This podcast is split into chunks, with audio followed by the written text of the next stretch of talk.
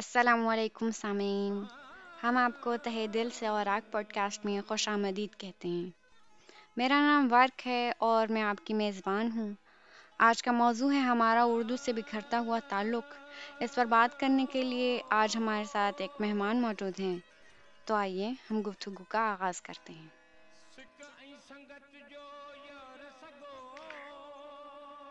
السلام علیکم حمزہ۔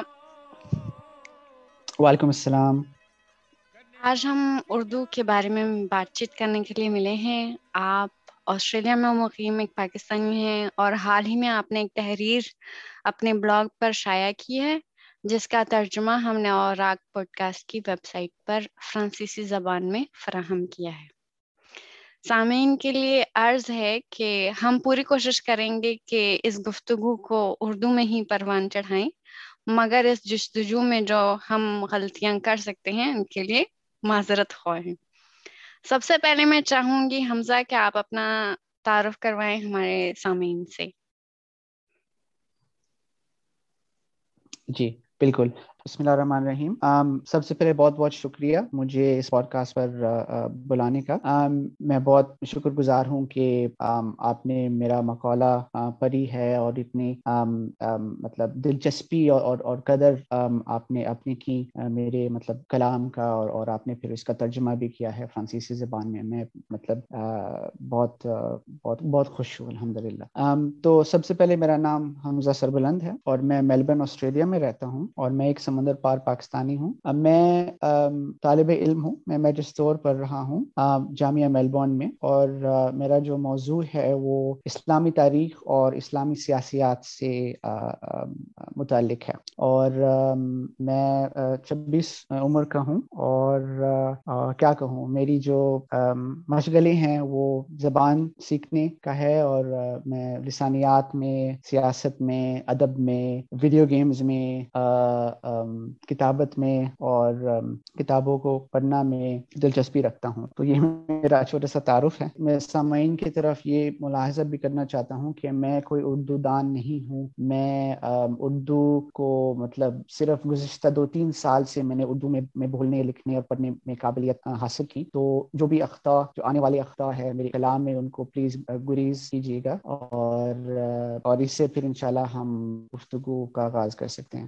اصلی موضوع کی طرف جانے سے پہلے میں جاننا چاہوں گی آپ کتنے عرصے سے پاکستان سے باہر ہیں اور آپ نے اردو کیسے سیکھی جی تو میں پاکستان میں پیدا ہوا سرگودا میں، لیکن جب میں ایک سال کا تھا، میرے میں اور میرے والدین ہم افریقہ منتقل ہوئے اور وہاں ہم نے چھ سال گزارے۔ اور جب میں سات یا آٹھ سال کا تھا، پھر ہم آسٹریلیا منتقل ہوئے اور آسٹریلیا میں پھر مختلف شہروں میں ہم نے زندگی گزاری۔ تو میں نے اپنی ساری تعلیم یعنی ابتدائی ثانوی اور جامعہ کی تعلیم میں نے آسٹریلیا میں حاصل کی، انگریزی زبان میں، ظاہری بات۔ میں بچپن میں، اگرچہ میرے والدین پنجابی نژاد کے ہیں اور اردو بولتے ہیں میں بچپن میں اردو زبان سے آراستہ نہیں تھا۔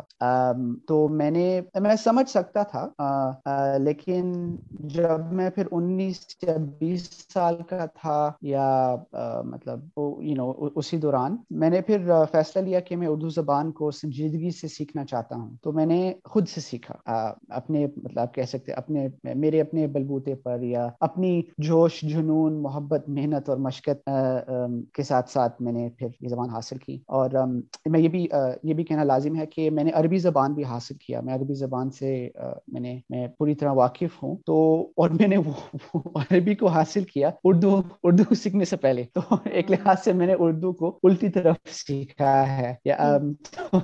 یہ یہ ایک بہت بڑی عجیب صورت حال ہے میری طرف سے، چونکہ میں سارے تقریباً مطلب پیچیدہ الفاظ وغیرہ سے واقف ہوں، جو اردو میں ہے لیکن ہماری جو قدرتی مطلب روانی ہے نیچرل فلو ہے، یا محاوری ہیں، یا جو جو اساسی الفاظ ہے میں ان سے تھوڑا بے واقف ہوں، تو یہ ایک ہاں عجیب چیز ہے، لیکن میں اس کو آہستہ آہستہ ٹھیک کرنے کی کوشش کر رہا ہوں۔ میرے خیال کا کریڈٹ دینا چاہیے کہ آپ نے پوری کوشش کی خود، اور یہ پوری ایک مکمل زبان ہے، اور اس میں اتنے زیادہ پیچیدہ لفظ ہیں جو ہم نے فارسی اور عربی سے لیے ہوئے ہیں، جن کا استعمال اب میرے خیال سے عام اردو بولنے والا نہیں سمجھتا۔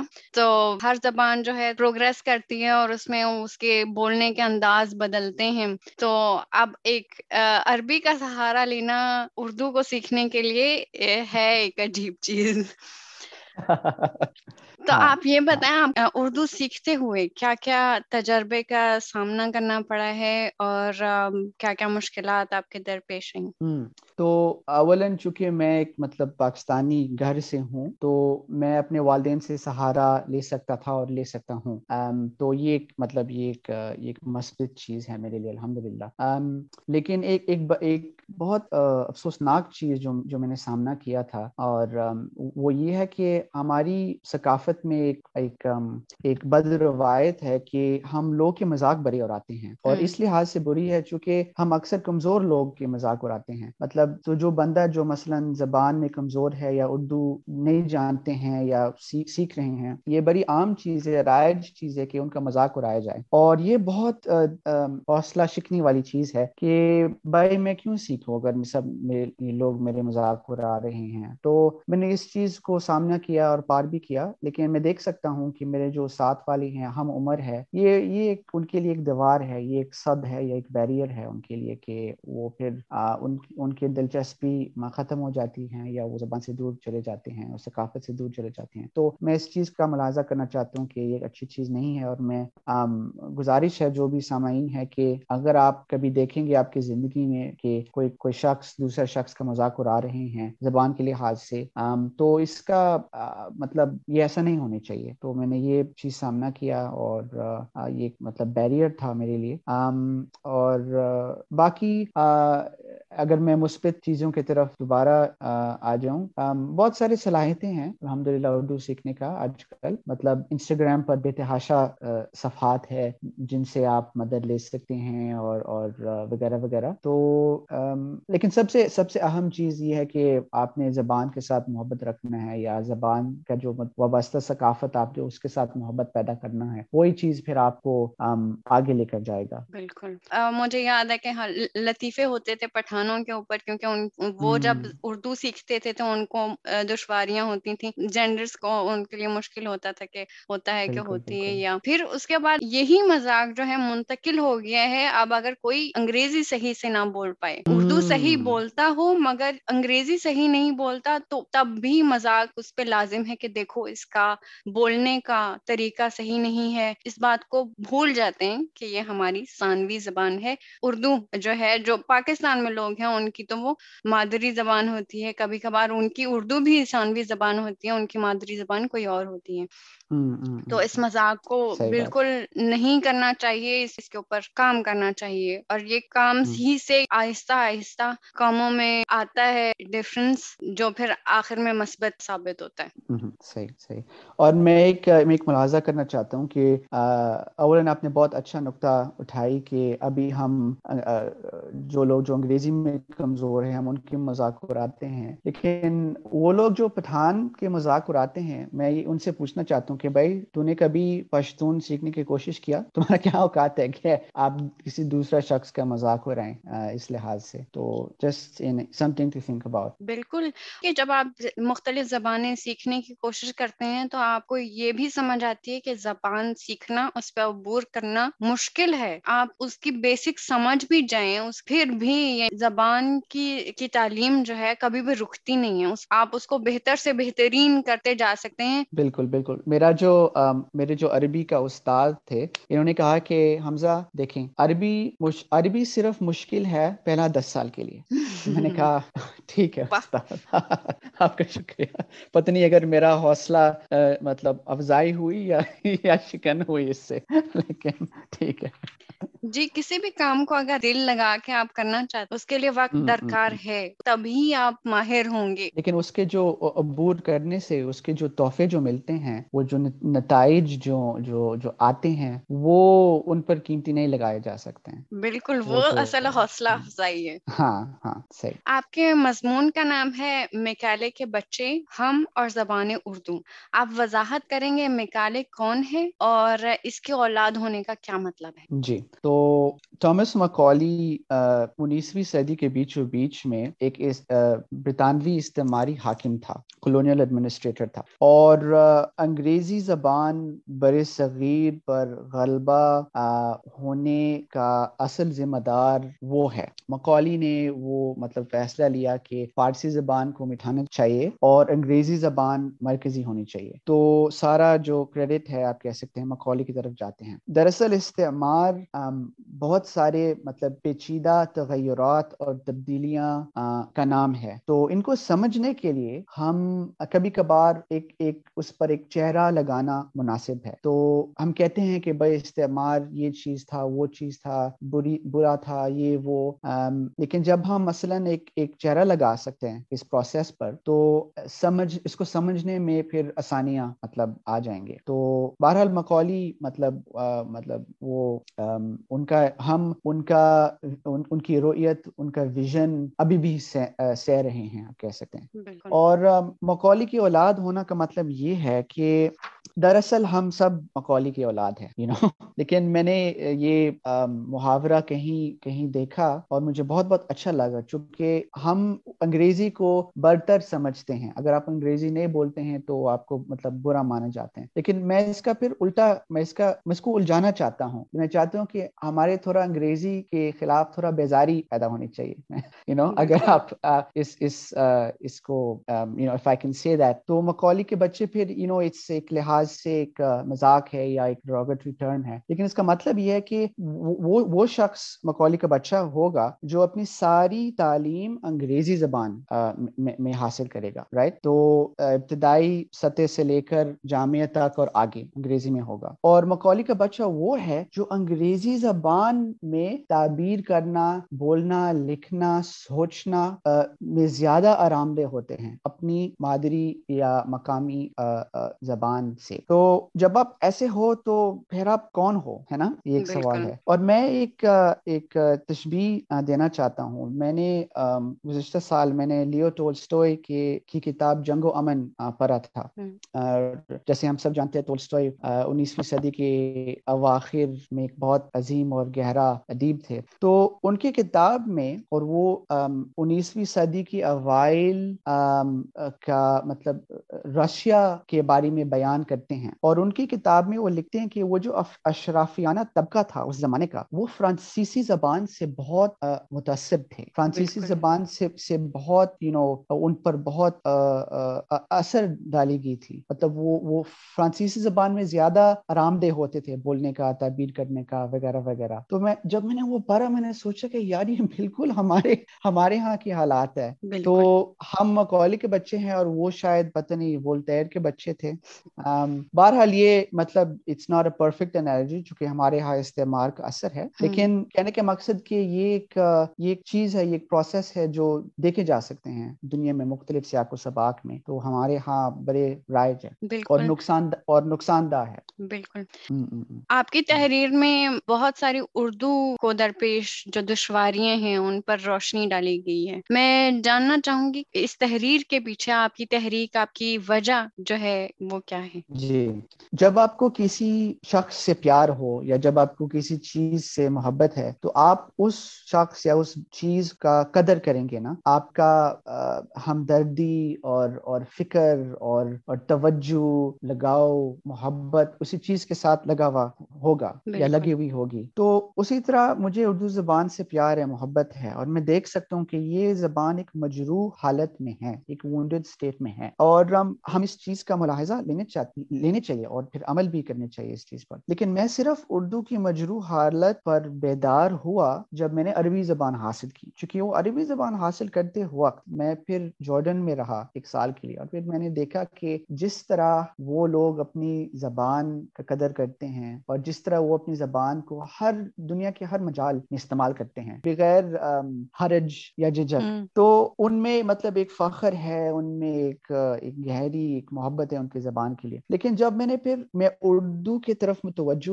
ہوا تھا عربی حاصل کرنے کے بعد اور میں نے کچھ فارسی علم بھی حاصل کی فارسی تعلیم بھی تھوڑی سی حاصل کی میں نے۔ حالانکہ فارسی بھی ابھی بھی میری کمزور ہے۔ لیکن میں نے وہ ایران اور عرب ممالک کے سیاق و سباق کا ملاحظہ کر کے جب میں نے پاکستان کو دیکھا میں نے کہا کہ یار ہمارے یہاں بہت سارے بہت سارے مطلب خلل ہے یو نو مسائل ہے دشواریاں ہیں۔ اور میں نے دیکھا کہ لوگ اس پر بات نہیں کر رہے ہیں۔ مطلب ہم نے اس کو قدرتی سمجھا گیا کہ ہاں ہماری اردو میں ملاوٹ ہے انگریزی الفاظ کے اور ہم آدھے کام انگریزی میں کرتے ہیں اور تھوڑی بہت پھر جو گھر کا گھریلو کام وہ پھر اردو میں ہوگی یا جو بھی مقامی زبان میں ہم اس کو قدرتی مانے جاتے ہیں۔ ایک ایک روش ہے جو چلی آ رہی ہے اور ہم اس کو مانے جاتے ہیں۔ کبھی کبھار باہر بیٹھ کے آپ کو تھوڑا پرسپیکٹو مل جاتا ہے یو نو تو میں مطلب آئی ڈونٹ میں ایروگنٹ یا میں مطلب متکبر نہیں ہونا چاہتا ہوں کہ میں بہتر جانتا ہوں پاکستان کے اندر رہنے والوں سے لیکن میں نے یہ میں پر یقین ہوں اس چیز پر کہ جو بات ہم کرنی چاہیے اس موضوع پر وہ پاکستان میں نہیں ہو رہا ہے۔ اور اس کا کئی وجوہات ہے اقتصادی وجوہات ہے سیاسی وجوہات ہے جو بھی۔ لیکن میں نے اس اس بنا پر یہ مقالہ لکھا اور یہ مقالہ میری اپنی مطلب سالوں مطلب پریشانیاں اور سوچ اور شکایتیں اور اور گفتگو وغیرہ یہ سب کچھ کا نچور ہے۔ تو یہ ہے۔ لیکن اس کے پیچھے ایک ایک ایک ایک گہری چیز ہے۔ یہ صرف یہ نہیں ہے کہ بھائی ہم انگریزی الفاظ استعمال کر رہے ہیں اور یہ نہیں کرنی چاہیے۔ یہ نہیں ہے۔ زبان کا استعمال کبھی غیر جانبدار نہیں ہوتا ہے۔ زبان ہمیشہ کسی تہذیب یا تاریخ سے وابستہ ہوتی ہے۔ تو میری اپنی ایک ذاتی تنقید ہے پریشانی ہے مغربی جدیدیت اور عالمگیری سے یعنی globalisation and modernity western modernity and globalisation اور میں سمجھتا ہوں کہ انگریزی زبان ان دو چیزوں کا ایک اعلی انتشار ہے ان کے لیے۔ تو میں سمجھتا ہوں کہ اردو بولنا یا عربی بولنا یا جو بھی اپنی مقامی زبان ہے یہ دراصل ایک استعمار مخالف عمل ہے۔ اپنی زبان کو اپنانا اور ہر مجال میں یو نو پختہ طور پر اس کو استعمال کرنا یہ استعمال مخالف عمل ہے۔ تو یہ یہ میری مطلب میرا مقولہ کا مطلب پس منظر ہے کہ ایک ایک تہذیبی تنقید ہے یا ایک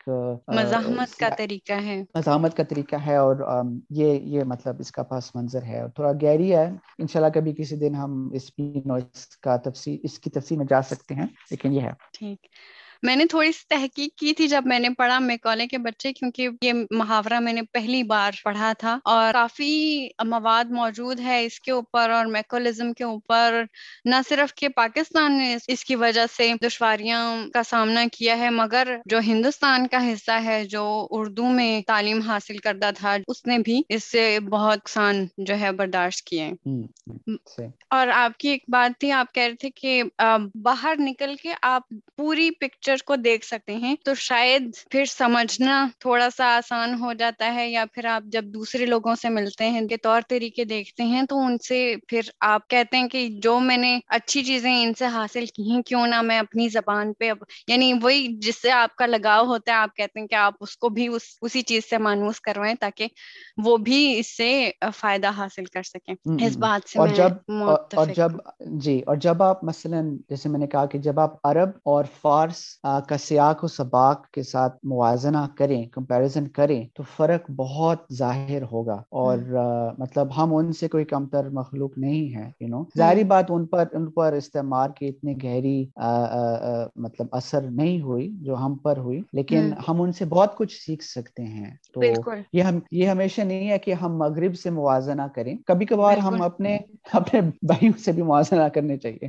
بالکل۔ اس میں بس بات یہ کرنی چاہیے کہ وہ عرب لوگ جو یعنی اس اہم اس خطے سے تعلق رکھتے ہیں کیونکہ پھر وہ عرب لوگ ہیں جو جس طرح سے الجیر الجزائر میں ہیں مغرب میں ہیں تھونیزیا میں ہیں۔ ان کے اوپر بھی جس طرح سے فرانسیسی استعمال کا بہت بڑا ہاتھ ہے۔ ان کی جب عربی میں دیکھتی ہوں فرانس میں تو مجھے لگتا ہے کہ شاید حالت عربی کی بھی وہی ہے۔ اسی طرح سے عربی زبان بھی مجروح ہے جس طرح سے اردو کا ہم بتنگڑ بنا رہے ہیں کھچڑی بنا رہے ہوتے ہیں۔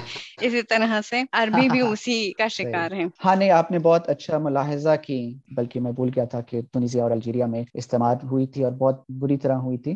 یہ جو مسئلہ جو آپ نے ابھی سامنے پیش کی کہ ان کی عربی بھی تھوڑی کمزور ہے وہ ایک پھر یہ ایک عام مسئلہ ہے جدیدیت کا۔ بالکل۔ لیکن عربی زبان پھر بھی کچھ قوت حیات رکھتی ہیں اور اس میں کچھ وائٹیلٹی ابھی بھی ہے۔ بالکل۔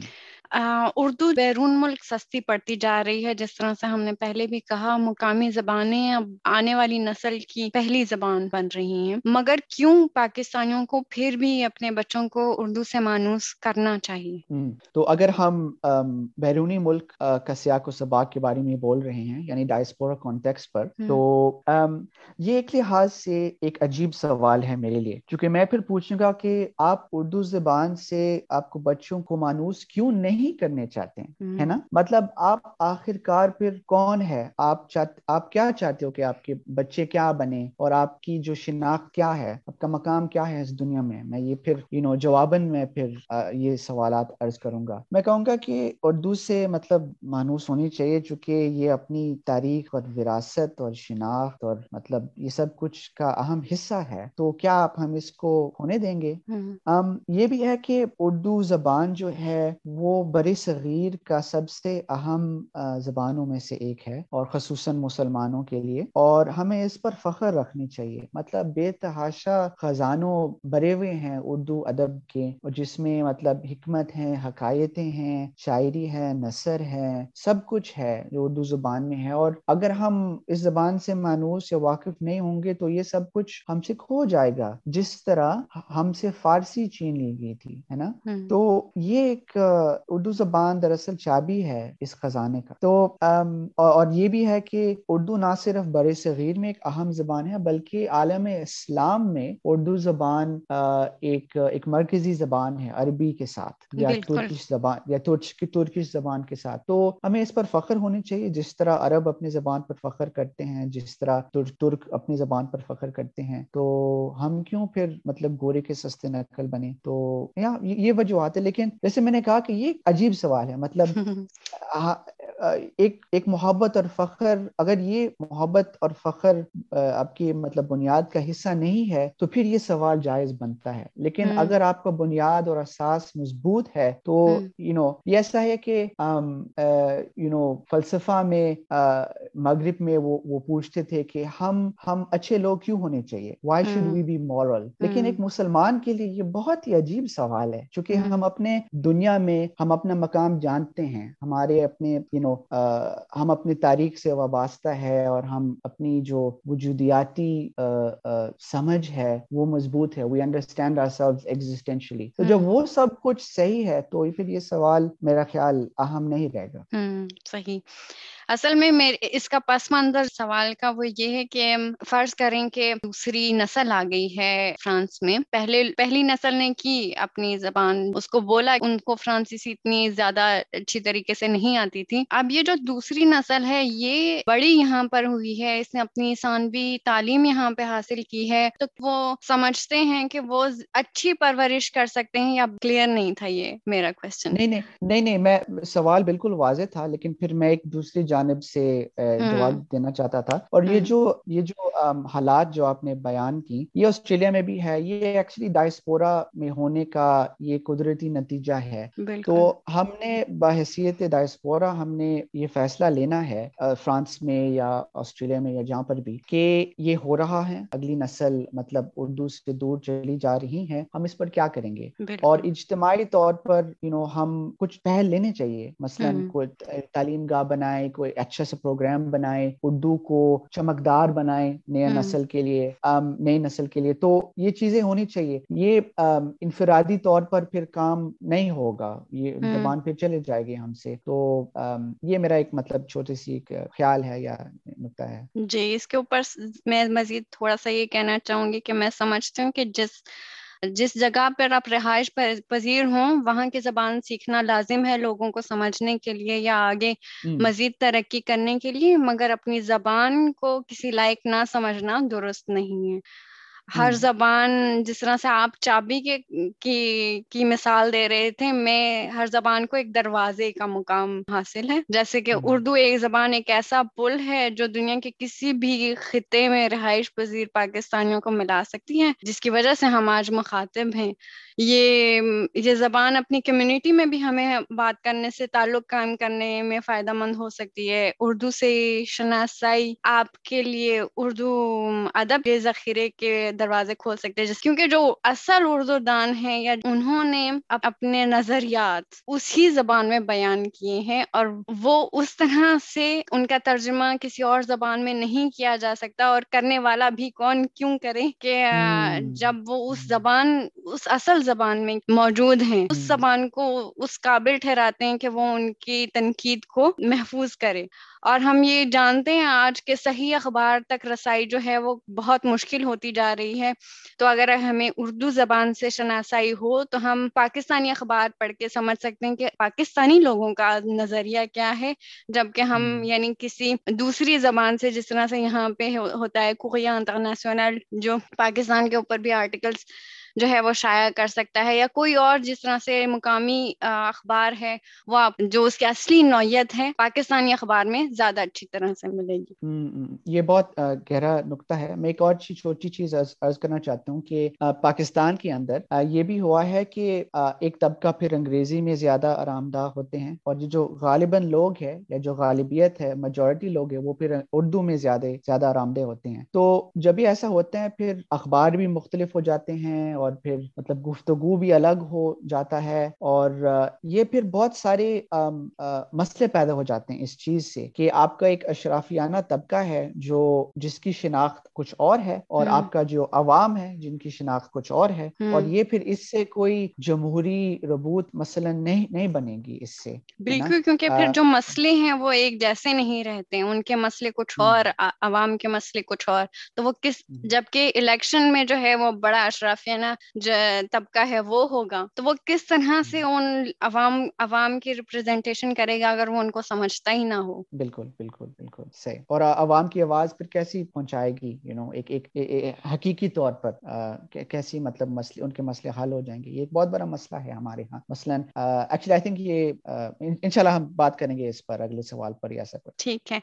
آپ کا نظریہ ہے کہ ایرانی اور عربی زبان کے نوجوان جو ہیں ابھی بھی اپنی مادری زبانوں سے لگاؤ رکھتے ہیں اور اس کے استعمال میں جھجک نہیں محسوس کرتے، جبکہ پاکستانی اپنے باہمی ربوت کے لیے بھی انگریزی اور یا کسی اور زبان کا سہارا لیتے ہیں۔ اس کی کیا وجہ آپ بیان کر سکتے ہیں؟ اس کا وجہ بڑا سادہ ہے، وہ استعمال ہے۔ مطلب ہم پاکستان میں ہم اپنی پوری تعلیم انگریزی میں حاصل کرتے ہیں۔ تو ظاہری بات، باہمی ربوت کے لیے ہم انگریزی استعمال کریں گے، لیکن ایران میں یا عرب میں ان کی پوری تعلیم جامعہ میں بھی یعنی آپ طب یا ہندسہ پڑھ سکتے ہیں یعنی میڈیسن یا انجینئرنگ عربی میں یا ایرانی زبان میں مطلب وہ وہ اپنے زبان مکمل سمجھتے ہیں۔ تو ظاہری بات وہ پھر اس اس زبان میں مطلب وہ وہ بولیں گے۔ لیکن ہماری تعلیم انگریزی میں ہے اور ہمارے جو بیسٹ اینڈ برائٹسٹ آپ کہہ سکتے ہیں ہمارے سب سے ذہین لوگ قابل لوگ چونکہ وہ اچھے تعلیم گاہ میں پڑھنے چاہتے ہیں۔ اور اچھے تعلیم گاہ کون سے ہیں؟ وہ پھر انگریزی والوں کے ہیں نا۔ مطلب پرائیویٹ اسکول یا جو بھی وہ اس کی طرف جاتے ہیں اور پھر وہ ان کے ذہن ایسے بن جاتے ہیں۔ آپ اب کی آپ اپنی تعلیم کا نتیجہ ہے آپ اپنی تعلیم کا نچوڑ ہے۔ تو یہ ایک یو نو اٹس یہ بہت نیچرل کانسیکوینس ہے۔ تو ہم نے ہماری جو ہمارا ہماری معاشرہ کی جو ساخ ہے اس میں ایک خلل ہے۔ You know there a problem in our social structure that's that's reproducing this producing and reproducing this تو میرا خیال اس کا وجہ یہ ہے۔ اور ایک اور وجہ یہ ہے ظاہری بات ہماری ہاں ایک بہت گہری احساس کمتری ہے استعمال کی وجہ سے۔ نہ ہم انگریزی صرف بولنے چاہتے ہیں مگر ہم اس خاص امریکی لہجہ میں بھی بولنے چاہتے ہیں۔ تو یہ یو نو یہ پستی ہے لیکن ہم اس میں ضروری نہیں ہے کہ ہم اس میں رہیں۔ ہم آگے بڑھ سکتے ہیں اگر ہم چاہیں تو۔ بالکل۔ جس طرح سے میں اس میں اگزامپل مثال دینا چاہوں گی فرانس کے پریزیڈنٹ کی کہ وہ جو ہے اس کی انگلش جو ہے انگریزی بہت ہی خراب ہوتی ہے آپ اس کو آپ کسی بھی فرانسیسی کو انگریزی بولتا ہوا دیکھ لیں خواہ وہ کسی درجے پہ بھی ہو اس کی انگریزی میں فرانسیسی زبان کا اثر ہے۔ جس طرح سے وہ لفظ کی ادائیگی ہے کوئی بولنے کا انداز ہے۔ حتیٰ کہ کسی آپ جملے کو بولتے ہیں تو اس میں کچھ محاورے ہیں جو انگریزی میں نہیں ہوتے۔ تو جب کوئی فرانسیسی بولے گا تو وہ اپنے محاورے کو ہی انگریزی میں منتقل کر رہا ہے اور اس کا اس طرح سے وہ زبان جو ہے کوئی اور ہی زبان بن جاتی ہے۔ اور یعنی یہ بات قابل قبول ہے ہم کیوں نہیں سمجھتے کہ ہم بھی اس قابل ہیں اور ہم اپنی زبان کو اتنی اہمیت دے سکتے ہیں کہ ہمیں ایک اور زبان پتہ ہے اور اس کا اس کا وزن ہے۔ یہ بھی جی۔ دیکھیں کہ ہمارے ہاں جب ہمارے جو کرکٹ کے کھلاڑی ہیں وہ مثلا محاسبہ دیتے وقت انٹرویو دیتے وقت اکثر وہ ہمارے جو کھلاڑی ہیں وہ کسی مطلب نیچے طبقے سے ہیں یا میانہ طبقہ سے ہیں تو ان کی انگریزی کمزور رہتی ہیں۔ تو محاسبہ دیتے وقت وہ اردو میں بولتے ہیں یا کوئی ٹوٹی بوٹی انگریزی جو بھی ہے۔ اور ہم کہتے ہیں کہ یار اتنی بشرمی کی بات ہے وہ انگریزی صحیح طرح نہیں بول سکتے ہیں بلا بلا بلا یا مطلب اردو ان کا زبان ہے یا پنجابی ہے تو اگر وہ اس میں بول رہے ہیں تو بولنے دیں۔ لائک کیا بالکل۔ اور یہ کہ آپ ان سے اس زبان میں ان سے بات کریں جو جس جس پر ان کو عبور ہے۔ آپ کیوں ان سے یا تو ان کو وہ پروفیشنل کھلاڑی ہیں تو آپ ان سے ان کو انٹرپریٹر دیں کہ وہ جو وہ اپنی عزت جو ہے وہ برقرار رکھیں وہ جس زبان میں اچھی اچھی زبان بولتے ہیں، وہ اس زبان میں بولیں اور شاید وہ اپنی یعنی تنقید کمنٹ کسی اور نوعیت کے ہوں گے، کسی اور میچور ہوں گے۔ میرا اگلا سوال یہ ہے کہ پاکستان کے سرزمین پر بھی اب خالص اردو کو وہ مقام حاصل نہیں ہے جو اس کا حق ہے۔ آخر کار آپ کے لیے ایسا کیوں ہے؟ اچھا سوال ہے اور بڑا سوال ہے۔ جیسے ہم جانتے ہیں کہ اردو زبان کو سماجی اور معیشتی اہمیت نہیں ہے پاکستان میں، اور میں عمومی طور پر بات کر رہا ہوں۔ اگر آپ دیکھیں ہماری جو وکالت ہے یا سول سروس ہے دیکھ میں سول سروس کا لفظ استعمال کر رہا ہوں۔ کیا ہم نے اردو میں کوئی لفظ ہم ڈھونڈ نہیں سکتے تھے اس کے لیے؟ ہماری جو وکالت ہے یا فوج یا سول سروس یا اکیڈیمیا یہ سب انگریزی میں ہیں۔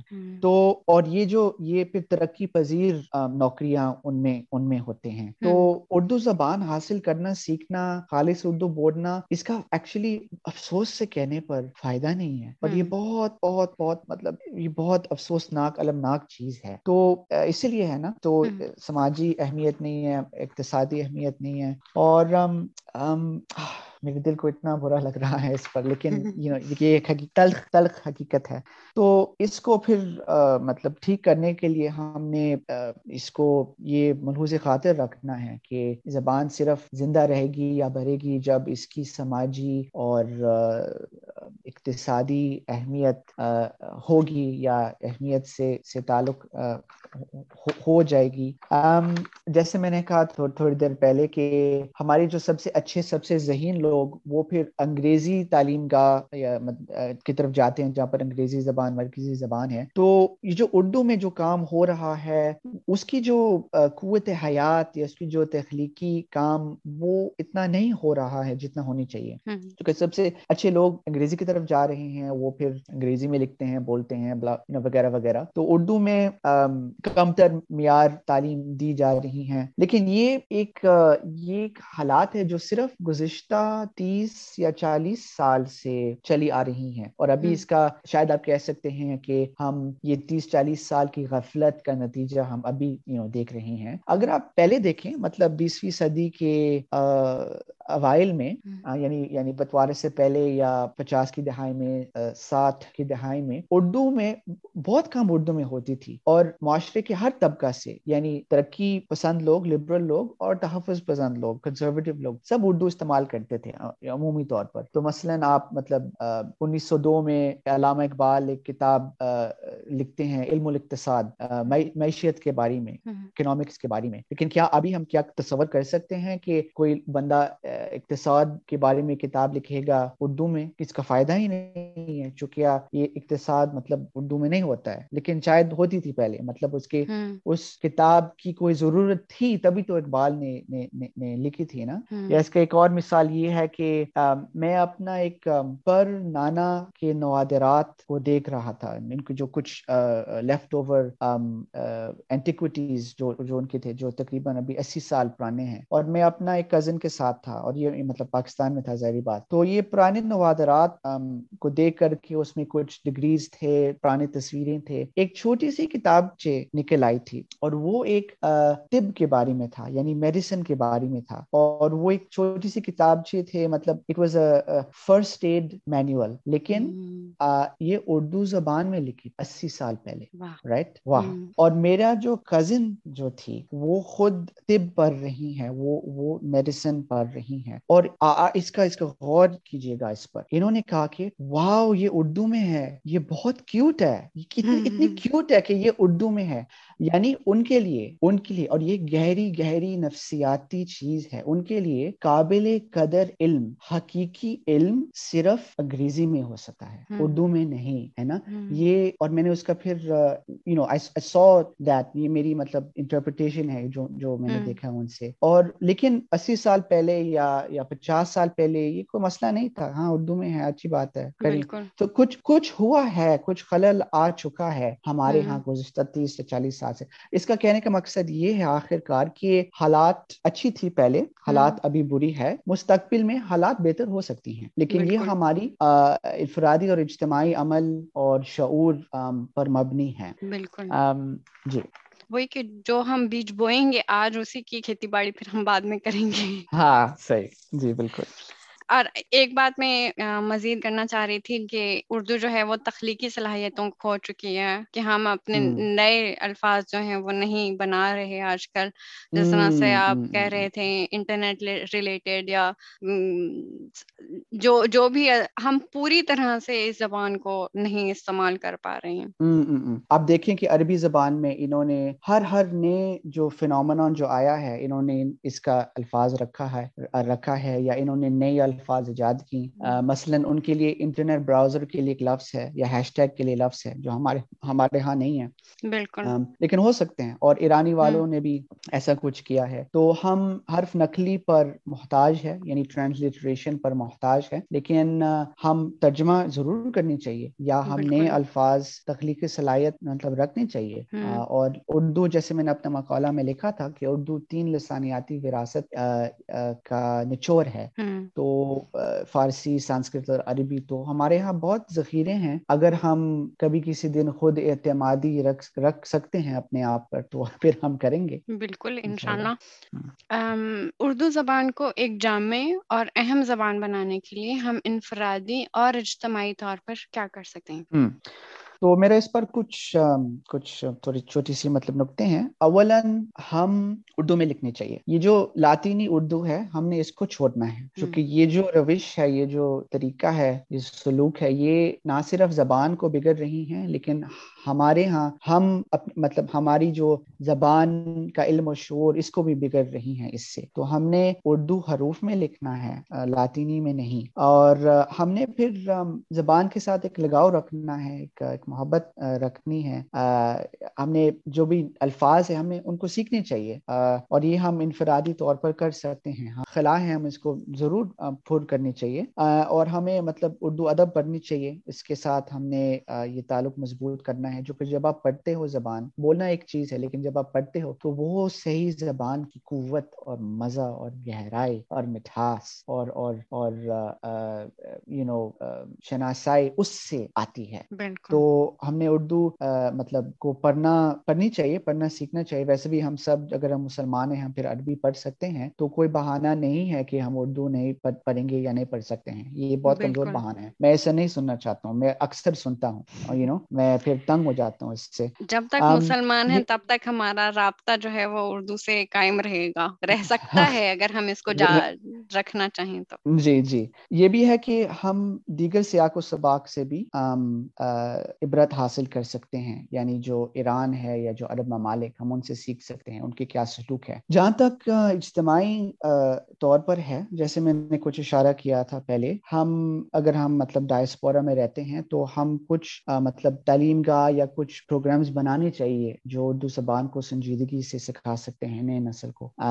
اور ہم کم از کم مگر کم از کم ہم یہ شعور رکھنی چاہیے کہ یہ جو زبان ہے، اگر ہم اس کی صحیح دیکھ بھال نہیں کریں گے اگر ہم اس پودا کو پانی نہیں دیں گے تو یہ ہم سے کھو جائے گی یہ مر جائے گی۔ تو ہم ہمارے ہاں یہ شعور ہونی چاہیے اور یہ شعور ہونی چاہیے کہ یہ ایک عظیم زبان ہے گہری زبان ہے گہری ثقافت ہے اور اس سے کے ساتھ جڑا رہنی چاہیے۔ یہ ہماری مطلب شناخت ہے اور یو نو اگر ہم ایسے نہیں کریں گے تو ہم کچھ اور بن جائیں گے اور کچھ بھی بن سکتے ہیں اس دنیا میں یہ آپ کی مطلب حق ہے۔ لیکن ہم نے یہ سوالات خود سے پوچھنا ہے کہ جو چیز ہے یہ خزانہ ہے یہ جو قیمتی چیز ہے یہ اس کی دیکھ بھال اگر نہیں ہوگی تو چلی جائے گی۔ تو بس یہ ہے۔ بالکل۔ ہم اس بات پر اتفاق کر سکتے ہیں کہ انقلاب کل تو آنے سے رہا مگر ہر کوئی اپنی جگہ پر کوشش کر سکتا ہے کہ اردو کو ترجیح دے اور وہ مقام دینے کی کوشش کرے